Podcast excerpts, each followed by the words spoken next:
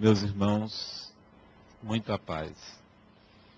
Os primeiros humanos provavelmente surgiram na Terra há mais ou menos um milhão de anos atrás. E certamente esses primeiros humanos surgiram em várias regiões do planeta. Sua mente não tinha a capacidade que nós temos hoje de decodificar e de entender os símbolos que estão à, à nossa disposição.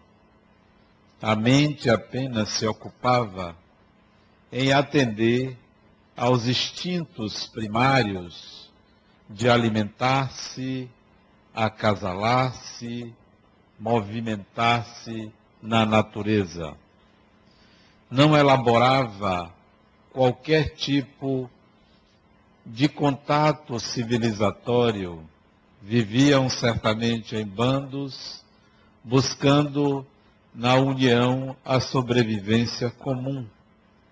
À medida que a linguagem foi se articulando e novas formas de comunicação se estabelecendo, esse ser humano foi entendendo que a natureza representava para ele, de um lado, a possibilidade de sobrevivência e, de outro lado, representava uma ameaça a essa mesma sobrevivência. E nessa ameaça à sobrevivência, ameaça à vida, esses primeiros seres humanos vão em busca, então, de um sistema de proteção. Primeiro, uma proteção física e, segundo, uma proteção psíquica ou psicológica. E esta proteção psicológica nós vamos denominar de embrião da religião.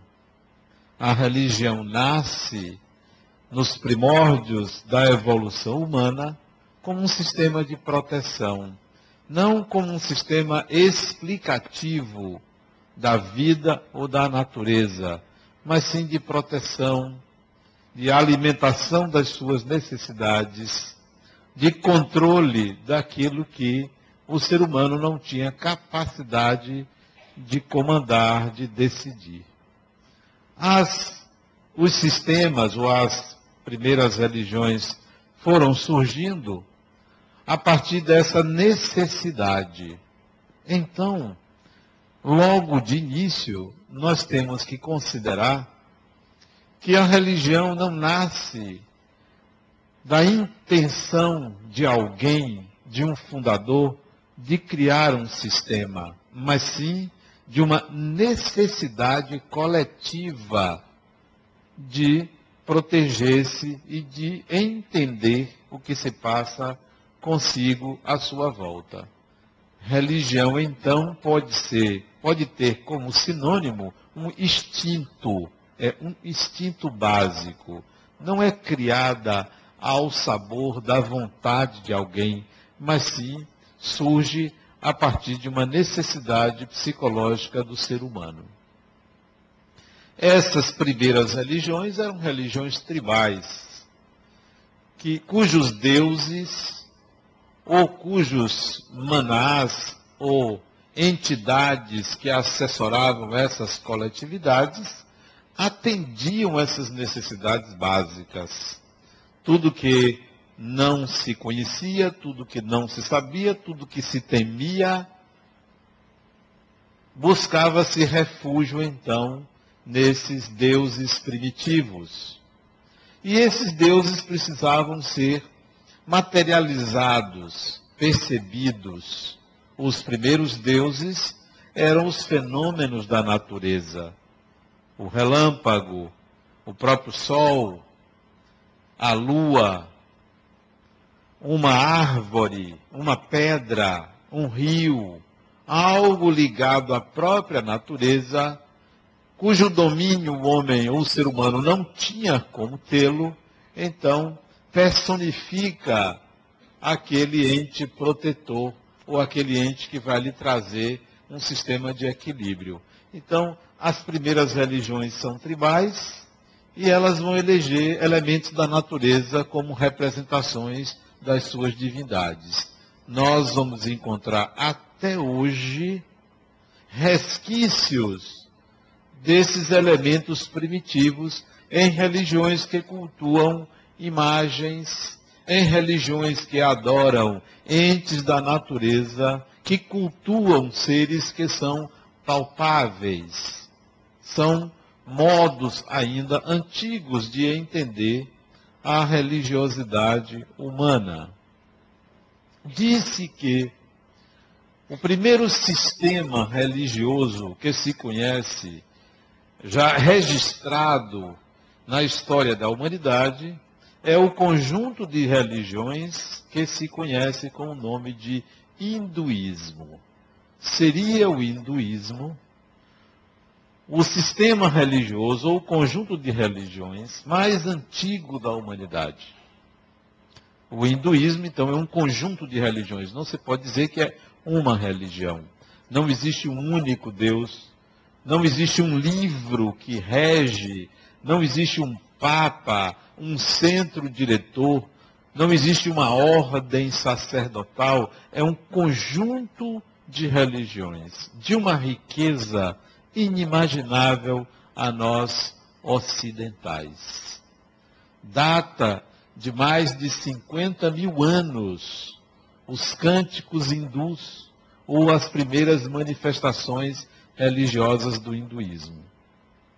O mais conhecido ramo do hinduísmo vem da interpretação do Bhagavad Gita, que é uma espécie de história de um Deus que tem um guerreiro como seu mais legítimo representante.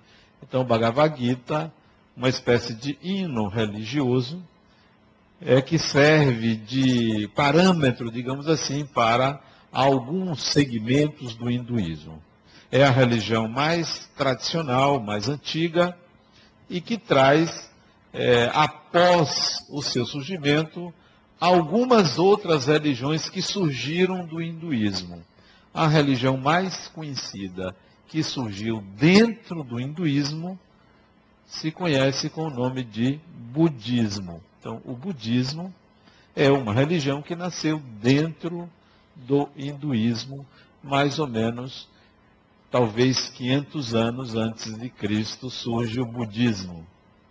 Com uma proposta semelhante ao hinduísmo, que é o ascetismo, que é a negação do desejo, que é a negação da própria vida humana, que é a negação do ego, dos instintos, em, é, em numa proposta de assimilação de uma ideia superior, de um nirvana, de uma suspensão da vida como ela é, mas adotando uma prática de vida chamada de compaixão, leveza e compaixão. O budismo se dividiu em zen budismo e zen budismo, mas conserva a sua tradição ligada à compaixão, à meditação, à eliminação do desejo e tudo aquilo que nós conhecemos. Então, o hinduísmo é um conjunto de religiões que nasce num período bem primitivo e deriva então o budismo. Podemos dizer que existem vários tipos de, de hinduísmo. Um outro ramo religioso, também politeísta, como o hinduísmo. O budismo não é monoteísta, isto é, não possui um Deus, nem é politeísta como o hinduísmo. No budismo não há Deus, é uma religião sem Deus, o budismo. Interessantíssimo isso, né? Uma religião que não cultiva Deus. Já o judaísmo nasce de tribos nômades politeístas, mas que num dado momento se unem na crença de um Deus único, seria o segundo tronco religioso. O judaísmo, então, vai se formar lá pelo Oriente Médio, mas ocorrem nessas tribos que se unem em torno de um Deus único. As famosas diásporas. Diásporas são movimentos de expansão ou de extensão migratória para fora do seu habitat. Então, as diásporas levam o judaísmo para vários cantos do planeta. Não é só lá no Oriente Médio. O judaísmo, então, nascido provavelmente lá pelos seus quatro mil anos antes de Cristo, vai encontrar na figura de Moisés a unidade. Quando ele recebe para nós espíritas mediunicamente os dez mandamentos. E aí consegue uma unidade religiosa. Dentro do judaísmo acontece o primeiro surgimento de uma nova religião, o cristianismo. O cristianismo nasce de dentro do judaísmo. Posteriormente, alguns séculos depois, surge uma outra religião dentro do judaísmo, o islamismo. O islamismo nasce de dentro do judaísmo. Então, nós temos aí já algumas divisões, duas grandes divisões do judaísmo. O judaísmo clássico, o cristianismo e o islamismo. O cristianismo, por sua vez, já nasce dividido. Ele se subdivide num cristianismo ortodoxo e num cristianismo católico, que é aquele que hoje nós temos lá em Roma, no Vaticano. O ortodoxo fica no Oriente. O católico vai seguindo para o Ocidente. E vai seguindo e vai se dividindo. A cada século nova divisão. Depois surge o catolicismo romano. O catolic... Havia o catolicismo francês. Depois surgiu o anglicanismo dentro do cristianismo inglês.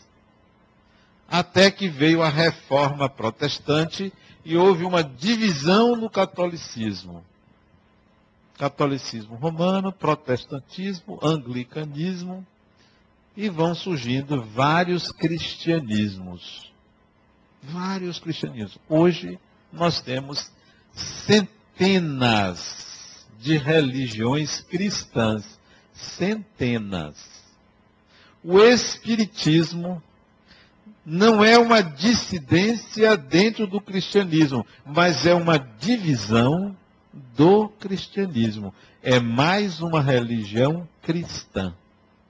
É mais uma divisão desse grande tronco que é o judaísmo. Judaísmo, cristianismo, islamismo, e aí nós vamos ter. O islamismo, por sua vez, também se dividiu em xiita e em sunita. As religiões vão se dividindo. Quanto mais divisões, maior a representação da evolução do espírito. Quanto menos divisões, mais enrijecimento da mente. Porque a nossa mente evolui com a evolução do espírito, que vai exigir novo sistema de representação de sua compreensão do mundo. Se nós tivéssemos uma única religião, nós todos seríamos prisioneiros de um mesmo modo de pensar. Quanto mais religiões, mais significa que nós temos diferentes representações para a compreensão do divino. Se pensássemos igual, todo mundo igual, não haveria evolução. Razão pela qual as religiões que conservam dogmas, elas tendem a desaparecer. Elas tendem a diminuir. Elas tendem a perder adeptos. Se elas não se refundirem, se elas não trouxerem novos entendimentos da vida, o adepto vai mudando. E com a reencarnação, a próxima ele já diz: Eu não quero aquele sistema de crenças. Ele já não me atende mais. Ele já não corresponde mais à minha própria evolução. Então as religiões foram se dividindo. Mas nós temos outras religiões fora desse tronco é, hindu e fora do tronco judeu. Nós temos o taoísmo, que é também uma religião sem Deus. Nós temos o confucionismo, que é também uma religião sem Deus. O mazdaísmo e outras religiões não tribais, diferentes desses troncos. Agora eu questiono sempre àqueles que estudam religião sobre qual delas é a religião melhor. Qual delas é aquela que oferece maior possibilidade de compreensão da realidade à nossa volta? É. O cristianismo que a maioria aqui deve ser cristã, o catolicismo, o protestantismo, todas do tronco cristão, o judaísmo, o islamismo, todas essas que creem num único Deus, ou o hinduísmo, que tem muitos deuses, ou o candomblé, que também tem muitos deuses, que não pertence a nenhum desses troncos, é uma religião de origem africana. Qual delas é a melhor? Nenhuma delas. Porque a melhor religião é a sua, não é a minha. A minha é a melhor religião para mim. A sua é a melhor religião para você. Não há absolutamente a melhor religião para os outros. Porque toda tentativa de conversão do outro à sua religião é não respeito à alteridade da pessoa. E todo ser humano deve entender o que é alteridade. Alteridade quer dizer, olha, eu existo e outra pessoa existe. É outra pessoa alter, é outro. Então, para oferecer um sistema religioso a alguém, eu deveria conhecer esse outro. Quem é esse outro? Porque para ele deve ser o melhor sistema que se adapte. Quando uma pessoa me pergunta sobre o que é o Espiritismo, porque eu sou espírita, porque eu divulgo o Espiritismo, eu não penso que estou oferecendo uma religião. Eu penso que eu estou falando de um sistema de realidade e não um sistema de crenças. Porque religião é um sistema de crenças.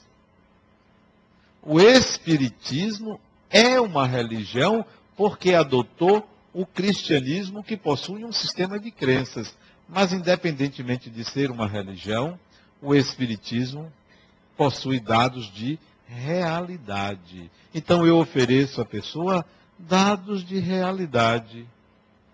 E não um sistema de crenças. Ah, eu não acredito em reencarnação. Ok. Você tem o direito. Não tem problema. Ah, eu não acredito em espíritos. Não tem problema. Você tem direito. Se você está colocando isso como objeto de crença, você tem o direito de acreditar ou não acreditar. Agora, se você quiser aprender sobre a vida espiritual, bom, nós podemos falar sobre algo real, não sobre crença. Sobre crença é do domínio da fé. E ninguém tem o direito de dizer que uma pessoa não deve acreditar nisso ou naquilo. É direito da pessoa. Religiões são balizas.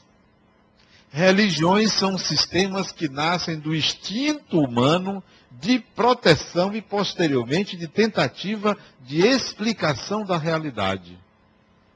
Mas a maioria na Terra ainda coloca a religião como um sistema que deve traduzir fielmente aquilo que Deus é. Porém, quem é que sabe, primeiro, o que é Deus?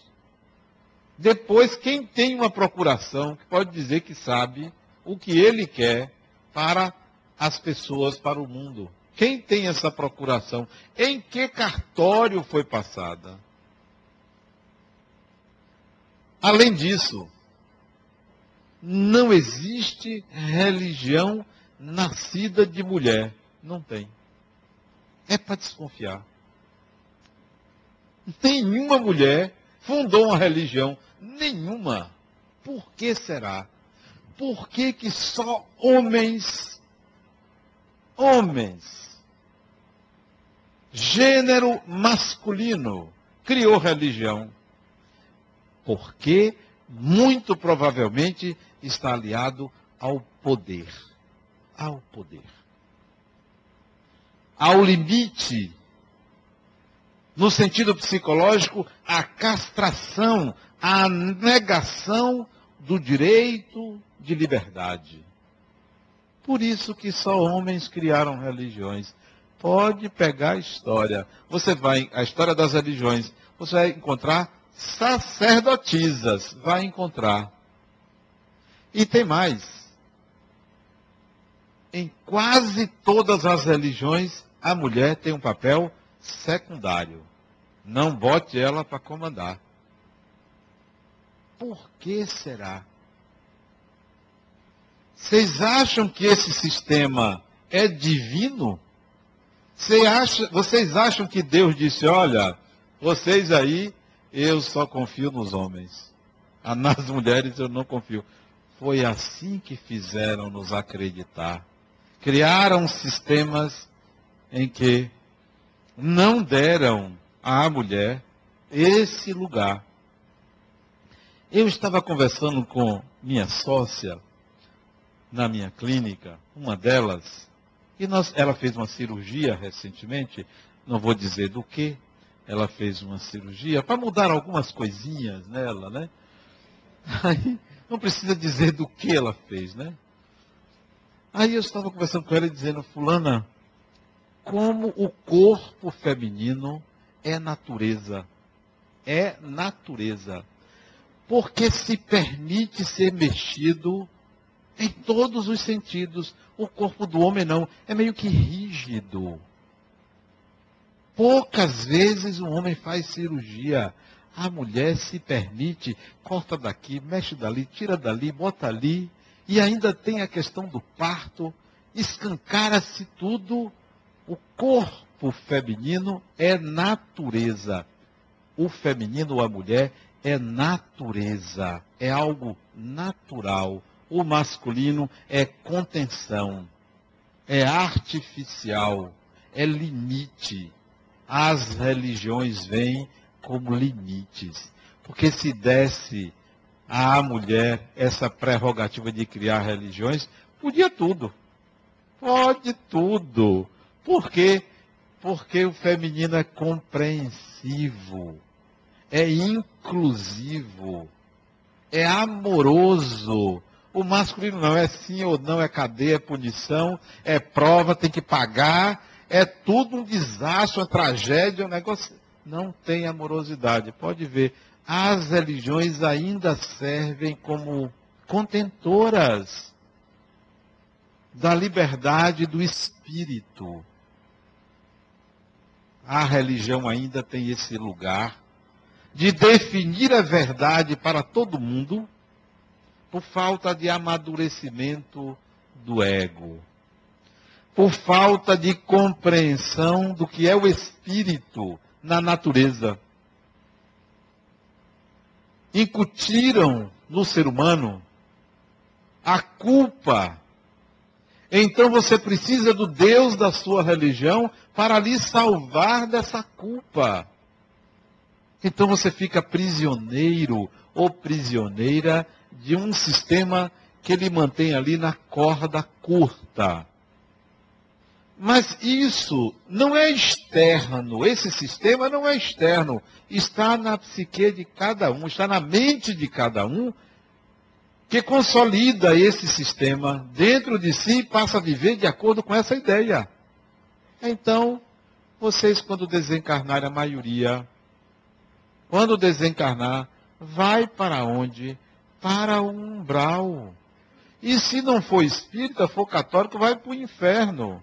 Vai, a maioria vai para o inferno, sim, porque ninguém escapa de um sistema de culpa. Vai para o inferno, sim. No século, se eu não me engano, foi no século 13 ou 14, criaram o purgatório, aliviou o negócio. Vamos criar uma coisa intermediária para aqueles que se arrependem ainda tem uma chance. Criaram. Eu acho que lotearam no mundo espiritual. Tinha uma área lá ninguém ocupava e criaram mais esperto do mundo espiritual, vamos criar um purgatório aqui. Alguém que estava saindo do umbral para ir para o céu, vamos criar um purgatório. Não escapa ninguém desse sistema punitivo. Ou vão para o umbral, ou vão para o inferno, ou ficam no purgatório ali à espera de alguém que lhe salve para levar para o céu meia dúzia vai para o céu. A maioria é psicólogo.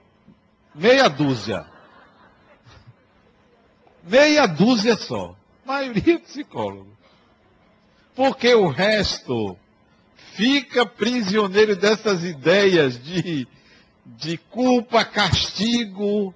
O sujeito fez, escorregou ali na casca de banana, vai para o inferno. Mentir uma vez está frito, não tem saída. E ainda arranjaram um negócio, olha como o ser humano é fantástico. Se na hora da morte você se arrepender, você pode ter feito barbaridade, você vai para o céu. E principalmente se você for um bom doador. Um bom doador. Se você doar, se você pagar alguma coisa, você vai, vai encontrar um palacete no mundo espiritual. Não, é um sistema arcaico. Você sabe o que aconteceu no tempo de Francisco de Assis? Francisco de Assis, o auge da sua pregação, ele viveu poucos anos, acho que 44 anos. Lá pelo século XIII, né? A, a ideia dele era a pobreza. Resgatar o cristianismo primitivo. Ele dizia que se casar, casou-se com Dona Pobreza. E criou uma ordem. Uma ordem dos frades menores, que andavam descalços, que andava pela Úmbria, na Itália. Havia muita miséria, muita pobreza. Os rancenianos eram isolados, isolados, excluídos da sociedade e ele, Francisco de Assis, tirava a túnica dele e foi lá cobrir um ranceniano que estava com frio. Voltou à casa do pai, que era comerciante de tecidos, e roubou uma peça de tecidos e foi lá distribuir tecido para todo mundo. O pai prendeu ele como louco. Ele ficou um ano lá, num porão lá preso como louco. A ideia era a pobreza. A ideia era a simplicidade. Ok. Ele provocou muitas conversões, Francisco de Assis. Apareceu muita gente que sabia que ia morrer, ou na hora da morte, doava terras, dinheiro, bens para a igreja. E isso passou a ser um sistema que a maioria pensa que é o que deve fazer. Olha, eu não levo nada, eu vou dar tudo. Não, não dê não. Não dê não. Aplique em empregos para os outros. Ao invés de você dar, você não sabe quem vai usar.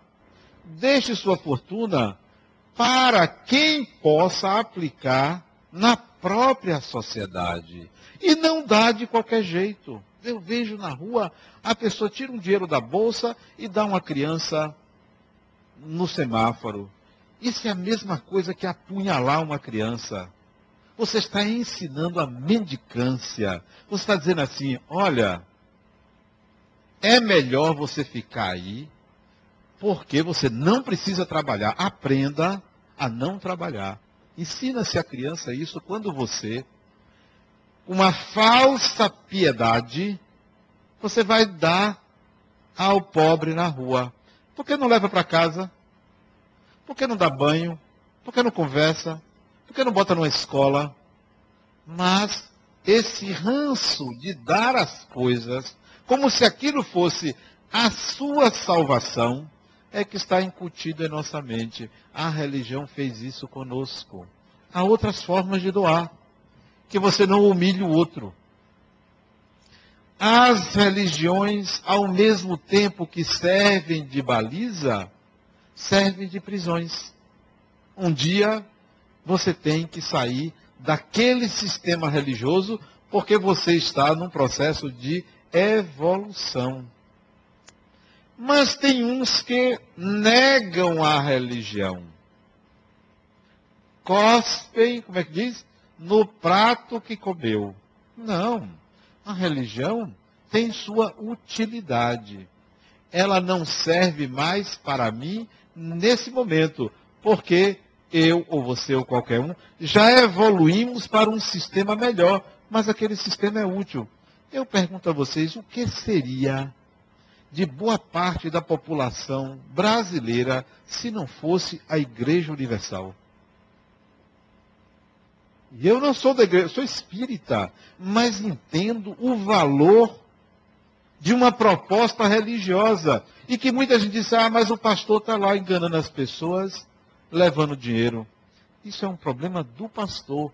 Mas tem lá o indivíduo que está precisando daquele sistema religioso. É até uma forma dele aprender a se desprender, dando o dízimo dele. Eu gostaria que vocês aqui dessem o dízimo, aqui para a fundação, né? Trouxesse. Não, as religiões têm os seus papéis e servem às pessoas. Pode não servir mais a mim aquele sistema, porque eu já ultrapassei aquela fase de ficar buscando salvação na religião. Já, já passei. Eu agora quero uma outra coisa. Eu não quero que espírito nenhum, mas nenhum espírito, faça por mim. Vai me aleijar. Vai me comprometer porque eu vou estar usando uma muleta. Ah, me ajude. Não, vocês façam a parte, a sua parte, que eu faço a minha. Quando eu fundei o primeiro centro espírita, eu me lembro conversando com os espíritos, olha, vamos fazer uma parceria. Eu trato de trabalhar, vocês arranjam o dinheiro, cada um fazendo o seu. Eu vou trabalhar, agora arranje os meios tragam pessoas aqui que tenham condições, porque eu não tenho dinheiro para erigir um prédio. E aí foi aparecendo gente. Eles cumpriram a parte deles. Até hoje eu digo, olha, a minha parte é falar de vocês e atrair pessoas que tenham condições financeiras para que as obras continuem. E quando o dinheiro não aparecer, arranje meios de criarmos um plano, um sistema para que a obra continue, porque eu não vou poder fazer tudo. O trabalho com os espíritos é um trabalho de parceria e não de muleta. Eu não quero nenhum espírito. Ah, eu vou proteger Adenauer. Não, por favor, não façam isso. Proteger por quê? Quer dizer que eu sou um pobre coitado, que eu preciso de proteção? Eu quero força, energia para continuar a minha vida. E não quero que nenhum espírito tome um lugar que me cabe que cabe a mim fazer, resolver, trilhar, porque o sistema religioso que nós nos inserimos é o sistema em que você ia à igreja para pedir favores a Deus. Fazia promessas, rezava, penitenciava-se, mas fazia seu pedido. Ó, oh, me ajude. Tinha de tudo. Vocês acreditam que tinha gente que ia para a igreja para pedir para arranjar um marido? E é um hábito antigo. Tem gente que vem ao centro espírita com essa finalidade. Tem. Eu já vi isso de público. Eu uma vez fui fazer uma palestra no centro espírita ali, perto da igreja de São Francisco, acho que foi influência ali da igreja. Eu fiz a palestra, uma senhora de cabeça branca, devia ter seus setenta e poucos anos, levanta-se para fazer uma pergunta e diz: Meu filho, eu queria que você rezasse, porque eu perdi minha mãe, tem dois anos, e meu marido eu perdi tem um ano, e eu queria que você rezasse. Eu disse: Minha senhora, eu vou rezar pela senhora, sim, pelo seu marido, pela sua mãe. Ele disse: Não, eu quero que você reze para arranjar outro marido. Isso de público, ela não estava rindo como vocês estão rindo, não. Então, as pessoas vão para o centro espírita também para obter favores espirituais. Não é para se conscientizar de que são espíritos. Às vezes vão com medo. Não é com medo de espíritos, não. Com medo da vida. E vão ali para ver se se protege ali. Se você consegue proteção, mas até quando? Até quando essa proteção virá? Por quanto tempo você acha que funciona isso? Então, as religiões têm o seu papel. Depois de adotar uma religião, trate de consolidar uma religiosidade. Uma religiosidade. No tempo de Jesus, o que faziam com a religião é um pouco do que fazem hoje. Os judeus perguntavam assim a Jesus: Mestre, é lícito fazer isto? É lícito fazer aquilo? É lícito pagar impostos? Isto é, eles agiam em conformidade com a lei. Será que nós continuaremos a pautar nosso, a nossa conduta, o nosso comportamento de acordo com a lei, ou nós devemos buscar um discernimento pessoal para fazer as próprias escolhas, que às vezes devemos agir contra a lei a favor do ser humano. Não que nós devemos transgredir ou sair por aí fazendo tudo de errado, mas você deve agir de acordo com a própria consciência e não simplesmente dizer, olha, eu vou seguir a lei. Eu vou seguir a lei. Se você for só seguir a lei, você nunca vai internalizar a lei. A lei deve ser internalizada. Você deve agir de acordo com a sua consciência e responder pela sua consciência. Porque Abraão ao agir de acordo com a lei, ia matar o filho. Então, se a lei dissesse, mate o filho, você vai matar? Não, de forma alguma. É preciso ter discernimento sobre isso. No tempo dos judeus, hoje não. A mulher judia não tinha valor nenhum. Nenhum. Nenhum. Não sei se ainda é hoje, porque eu não sou judeu. Mas não tinha valor nenhum. Então nós devemos conservar essa hierarquia entre o masculino e feminino, porque a religião assim dita? Não. No catolicismo também não tinha mulher. Era Pai, Filho e Espírito Santo. Não tem mulher. Não tinha. Você vai de mulher é o quê? Não era nada. Então, o mundo deveria seguir isto? Não.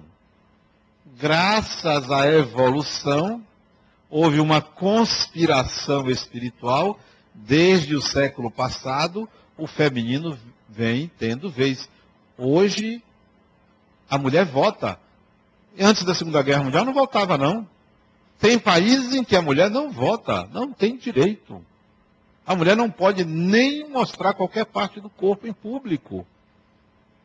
Você veja como nós estamos atrasados porque temos que seguir uma lei e a consciência humana, e a liberdade, e o direito, e a igualdade entre os povos, a cultura religiosa ainda não permite. Todos os países que se pautam pela religião têm os seus atrasos. Toda sociedade teológica entra em estagnação.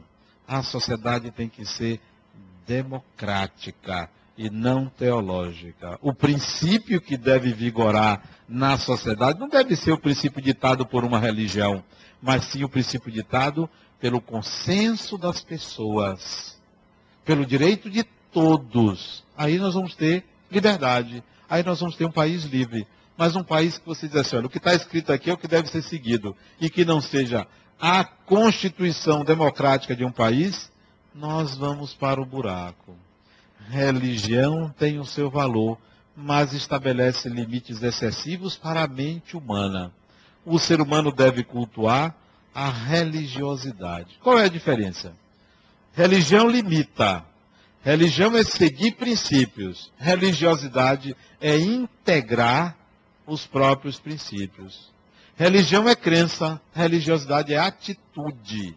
É atitude de transformação. Isso é religiosidade. Então, quando você se perguntar qual é mesmo a minha religião, mas se pergunte antes como é a minha religiosidade. Eu sigo os princípios da minha religião ou eu já integrei os meus próprios princípios? Se eu sigo os princípios da religião, eu estou atrasado, eu estou atrás, que eu sigo princípios. A religião manda fazer caridade, eu faço. Pronto, eu estou seguindo. A religiosidade diria assim: independentemente de fazer caridade, eu sou uma pessoa bondosa. Isso é religiosidade. A religião diz: creia em Deus. A religiosidade diz: eu sinto ou eu sei da existência de Deus. Não é uma crença. A religião diz: não faça isso. Isto é proibido. A religiosidade diz: eu faço aquilo que é melhor para mim e para o meu próximo. Então não é eu não faço, eu faço o que é melhor para mim e o que é melhor para o meu próximo. Isso é religiosidade. Então a gente precisa caminhar da religião para a religiosidade. A religiosidade diz: toda religião é válida, de quem quer que seja. A religião em si é fundamentalista, porque vai dizer a nossa está certa. Toda religião acha que tem a verdade. Qual delas é que está certa? Nenhuma delas. A religiosidade compreende o respeito às religiões. Todas as religiões. Você quer judeu? Seja judeu. Siga o judaísmo. Você quer ser católico? Siga o catolicismo. Você quer ser do candomblé? Siga o candomblé. Você quer ser espírita? Siga o espiritismo. Ainda tem mais. Tem gente que não admite que a outra pessoa saia da sua religião. Fulano deixou de ser espírita. O que é que tem? É direito da pessoa, nem por isso deve ser condenada. Fulano deixou de ser é, do candomblé e agora é dessa outra. Que seja, é direito da pessoa. É o entendimento do outro. Ninguém deve ser condenado por sair da religião. Ah, mas Adenal, como é que a pessoa deixa de ser espírita? O que é que tem? Espiritismo, por acaso, tem a verdade? É uma religião como qualquer religião cristã.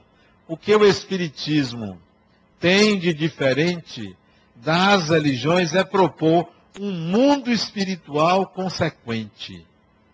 E um mundo espiritual conectado ao mundo material. Porque no catolicismo tem um mundo espiritual. Só que ele é limite, ele é fim. Você vai e não volta.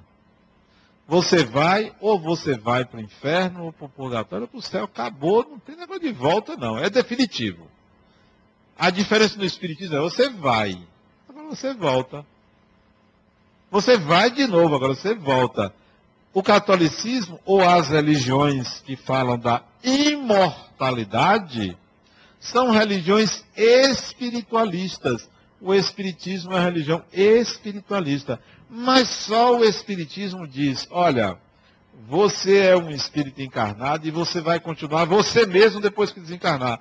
Você não vira anjo, não vira santo, nem vira demônio. Você continua sendo você mesmo. Essa é a diferença do espiritismo.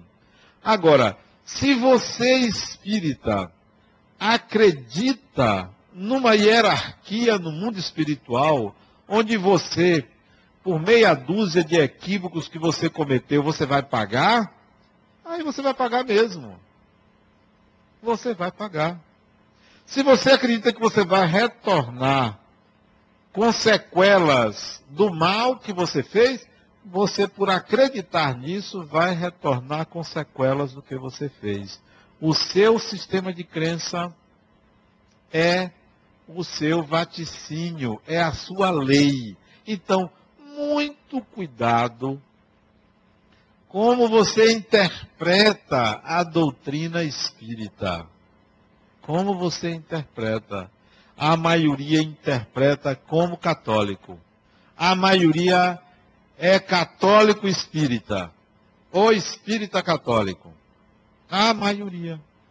Hoje eu fui no médico. Aí saí do consultório do médico, contente como que com o médico, porque ele me deu boas notícias, né? E encontro um amigo no, esperando o elevador. É você está aqui, eu estou vindo no médico. Você é mesmo, você está com câncer? Rapaz, eu tomei um susto assim, porque a pergunta foi direta assim, né? Por quê? O consultório era do urologista ele me viu saindo assim, né? Eu cheio de exame na mão. Ele foi perguntando, está com câncer? Disse, não, ainda não. que a gente não sabe, né? E aí que nós começamos a conversar sobre vários assuntos, eu com pressa, querendo ir para casa, né? Mas ele me interrompia, ele ficava na frente do elevador, e para eu não ir, porque ele queria conversar. Ele não queria descer junto porque eu acho que ele ia para uma garagem ou ia para outra. Então ele ficou ali barreirando e eu virava, mas não dava para sair, né? E ficamos conversando. E eu vi, e ele é espírita. Mais do que isso, é palestrante, né? Já falou aqui, no centro. Não na quinta-feira, que eu nunca deixei.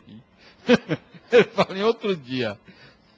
E eu notei que a preocupação dele que ele começou a falar de temas espíritas. Não, só porque você lançou um livro, eu penso assim. Eu disse, mas eu também não, eu não penso assim. Porque a ideia dele sobre Jesus é aquela ideia mítica de Jesus. Eu disse, não, eu não penso assim. Meu pensamento. Não, ele, aí ele disse, não, mas eu também penso assim como você pensa. Ele queria sempre concordar comigo, né? Eu vejo que nós interpretamos o Espiritismo ainda como as antigas crenças salvacionistas. Nós ainda não entendemos que o Espiritismo vem para oferecer a ideia da individualidade, da imortalidade, da consciência de ser espírito. Não, nós vamos ao centro espírito para ver se cura uma doençazinha aqui, se tira uma perturbação ali, se afasta um espírito aqui, outro ali. A gente não quer conversar com os espíritos. Tem medo. Pensa que espírito é um monstro. É pessoa, é gente. É ser humano. Mas nós não acreditamos nisso, não tomamos consciência disso, não praticamos isso, porque encaramos espíritos como seres sobrenaturais. Sobrenaturais. Podem. Podem tudo, fazem tudo, não, não podem tudo, não fazem tudo, são seres humanos. Mas nós atribuímos um poder tão grande que esse poder acaba contaminando a nossa mente. E se acontece alguma coisa, pronto, foi espírito. E não tem nada de espírito, é a própria pessoa, o próprio movimento da vida. A gente costuma juntar um bocado de evento a outra não chegou para mim e disse, Adenauer, meu filho, eu estava com ele nos braços, acho que o menino tinha uns quatro ou cinco anos de idade, estava com ele nos braços. Ele virou os olhos assim, só podia ser espírito. Não, mas é uma convulsão. Que espírito coisa nenhuma. Ele estava tendo uma convulsão. O negócio de foi espírito, tudo é espírito. A nossa ignorância quer conectar tudo, né? A gente trata, lida com o Espiritismo como se fosse uma religião desse tipo, que cabe tudo, pode tudo, é divinista, é, é mítica. Não, o Espiritismo trata das leis da natureza. É tudo natural. A manifestação dos espíritos é, é, tem outra proposta. Eu estava saindo do meu consultório na terça-feira, antes de meio-dia, e aí eu estava pegando, eu estava fazendo um, um rascunho da viagem que eu vou fazer agora para Assis, e eu pedi aos espíritos que fossem juntos. Vamos fazer uma viagem, viajar juntos, né? Vocês não ficaram aqui sem fazer nada, eu viajando. Vamos viajar juntos, né? Viaje, arranje aí um jeito de entrar no avião, né? Eu vou de classe executiva. Vocês podem ir lá na classe econômica, né? Se não tiver vaga lá na executiva. Esteja brincando assim. Eu gosto de conversar com os espíritos com essa naturalidade. Aí eu senti alguém na antessala do meu consultório. E eu estava lendo um livro chamado Fiorotti, de Francisco de Assis. Eram os cânticos dele. Que eu tenho, eu estou entrando em contato com a ideia do espírito, porque eu vou fazer uma viagem para lá. E eu estou lendo um livretozinho que meu irmão, que ele, ele é muito religioso, ele me deu de presente esse livro e eu estou lendo, de Francisco de Assis, os cânticos dele, principalmente a fala dele para as aves. O cântico dele para as aves. E eu senti a presença desse espírito, fechei os olhos e pedi ao espírito que me acompanhasse na viagem. Que me acompanhasse. Como companhia. Mas não para me proteger. Como companhia. Nós precisamos lidar com os espíritos dessa maneira, como companhias. Não como protetores ou subalternos, como companhias alguns desdobramentos naquele momento, que não cabe agora colocar, mas para mostrar a vocês que os espíritos, eles são parceiros. Oferecem ajuda, mas aquela ajuda de quem quer compartilhar responsabilidades. E não como quem quer resolver, porque só os vaidosos querem estar no lugar de superioridade. Eu posso fazer por você e você não sabe fazer por você. São os vaidosos, porque os espíritos mais elevados querem que você aprenda a se resolver e a fazer por você. E não ser babá de encarnado. E tem gente que acha que os espíritos devem ser babá de encarnado. Não. Ele me ajudou. Fez isso, eu quero ver espírito pagar os seus impostos. Ah, essa era uma babá que eu queria. Pague minhas dívidas. Não, não fazem isso e não fazem outras coisas que a gente pensa que faz. Ah, não, só pode ter sido um espírito que me ajudou. Não necessariamente. As coisas caminham sempre para a felicidade de todos. E isso é de Deus, não é de um espírito. Sempre. Nós somos auxiliados sempre pela divindade. Mas a gente quer um pajem, quer um protetor particular. Ah, o meu guia é maravilhoso. Que nada, o seu guia é tão guia quanto qualquer outro guia. É guia de todo mundo, todos os guias são assim. Porque não tem guia que vai fazer por você. O processo de evolução do espírito é um processo de autodeterminação. Isto é, você tem que se autodeterminar e não transferir responsabilidade para os espíritos. A religiosidade é a integração de valores e não de crenças. Não é porque você sabe ou acredita que você está ou é mais religioso do que alguém. A religiosidade é a integração de valores, de competências, de habilidades para viver no mundo e ser feliz nesse mundo, trazendo a felicidade de todos. Qualquer que seja a sua religião, você não precisa mudar precisa mudar de religião. Pode vir até aqui e continuar católico, continuar protestante. Você não vai vir aqui, né? Continuar budista, não tem problema nenhum. O que você precisa, o que todos nós precisamos é a consciência de que nós somos espíritos imortais. Isso é fundamental. Muita paz.